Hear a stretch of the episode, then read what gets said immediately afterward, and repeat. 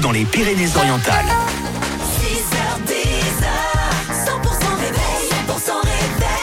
Mardi aujourd'hui, nous sommes le 27 février. Bonjour le Sud et merci d'être avec nous sur 100%. Il est 9h. Colin Dagang à suivre.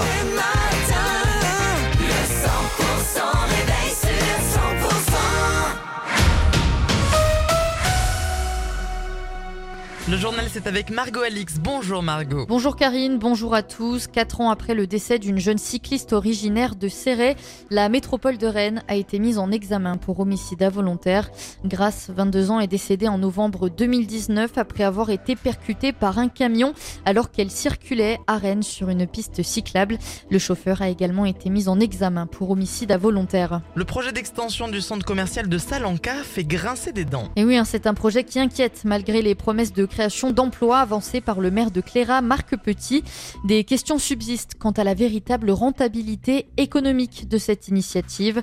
Alors que la commission départementale d'aménagement commercial a validé le projet, René Nusy, président des commerçants de Rivesaltes, s'inquiète de la concurrence accrue que cette extension pourrait exercer.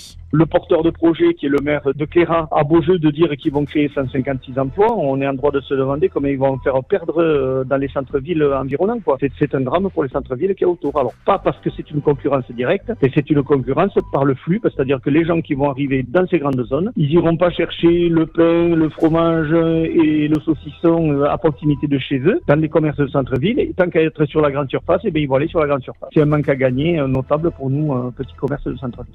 À Toulouse, Brest ou encore Strasbourg, Primark a ouvert une enseigne en hypercentre.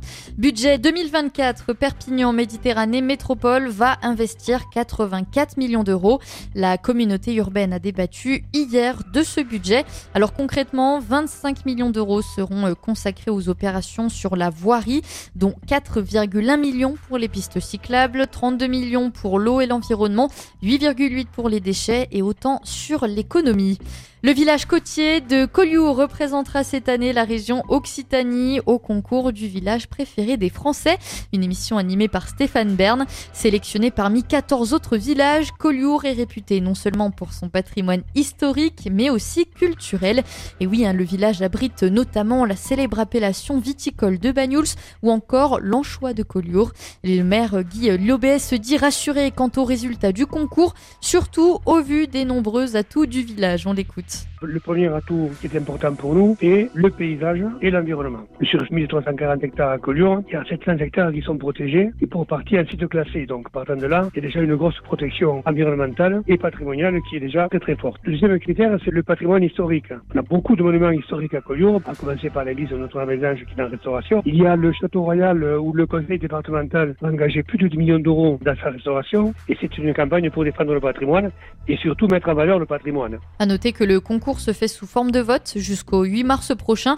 Ce sont donc les habitants de la région qui sont conviés à voter pour leur village préféré. En rugby, Pozzolo Twilagi ne sera pas disponible pour la rencontre de l'USAP face à Toulon ce samedi en top 14. Après avoir joué ce week-end avec l'équipe de France face à l'Italie, eh bien le joueur fait donc partie des 19 joueurs protégés dans le cadre de la convention entre la FFR et la LNR. Alors ça ne veut pas forcément dire hein, qu'il jouera la prochaine rencontre des Bleus, mais cas où, eh bien, il est donc indisponible dans les jours qui viennent. Joe Biden dit espérer un cessez-le-feu à Gaza d'ici lundi prochain. Et oui, les espoirs d'un cessez-le-feu entre Israël et le Hamas ont été relancés après les propos du président américain Joe Biden, évoquant une possible trêve d'ici la semaine prochaine, au moment où la crise humanitaire menace de se transformer en famine à Gaza. De leur côté, les discussions se poursuivent en vue d'un accord comprenant notamment la libération d'otages détenus par le Hamas. Les pays médiateurs, Qatar, Égypte et États-Unis tentent donc de négocier un compromis avec Israël et le Hamas en vue de cette nouvelle trêve.